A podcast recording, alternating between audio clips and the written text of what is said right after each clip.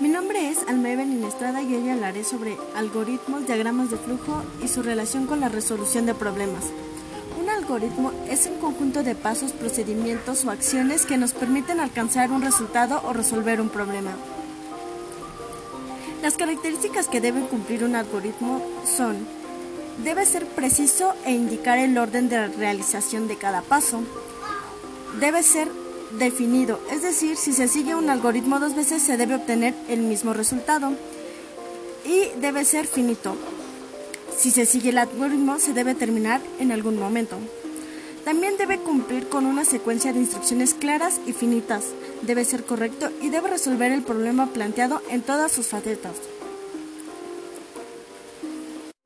Los elementos que conforman un algoritmo son entrada, los datos iniciales que posee el algoritmo antes de ejecutarse. Proceso, acciones que lleva a cabo el algoritmo. Y salida, datos que obtiene finalmente el algoritmo. En el diseño del algoritmo hay que tener en cuenta varios puntos. Primero, la solución de un problema complejo puede requerir muchos pasos.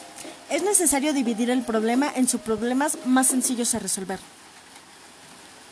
El proceso de la rotura de un problema principal debe ser dividido en etapas o subproblemas más sencillos. Los diagramas de flujo. Estas son representaciones gráficas del algoritmo.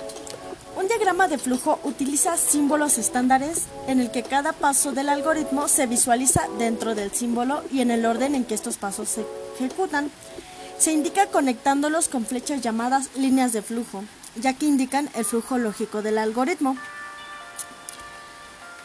Consta de varios símbolos. El primero nos indica el inicio o el final del algoritmo. El segundo, entrada o salida, que es básicamente cualquier tipo de introducción de datos.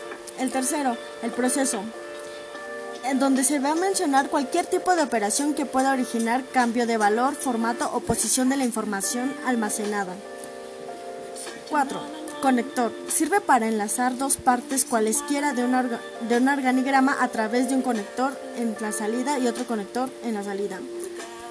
5. Indicador de dirección o línea de flujo. Indica el sentido de ejecución de las operaciones. Y la línea conectora que sirve de unión entre dos símbolos. Las herramientas antes mencionadas, es decir, el algoritmo y el diagrama de flujo, nos sirven mucho en la resolución de problemas, pues gracias a ellos podemos identificar el problema y en base a ellos hallar los componentes del mismo que nos ayudarán a tener más de una opción para poder llegar a un resultado. Estos pueden ser resultados positivos o negativos. Estos algoritmos y diagramas de flujo toman en cuenta todas las posibles soluciones, siguiendo diversos caminos. Lo más importante para el uso eficaz de estas herramientas es el análisis del problema. En el análisis del problema se requiere del máximo creatividad e imaginación. Debido a que se busca una solución, se debe examinar cuidadosamente el problema a fin de identificar qué tipo de información es necesaria producir. Enseguida, se deben identificar aquellos elementos de información ofrecidos por el problema y que resulten útiles para ofrecer la solución al problema. Finalmente, un procedimiento para producir los resultados deseados a partir de los datos es el algoritmo o diagrama de flujo. Cotidianamente, y quizás sin saberlo, las personas efectuamos una serie de pasos, procedimientos o acciones que nos permiten alcanzar un resultado o resolver un problema. Es decir, que todo el tiempo hemos estado usando algoritmos y no nos hemos dado cuenta, o quizás sí, y esta es una manera muy eficaz para resolver de manera acertada y rápida un problema.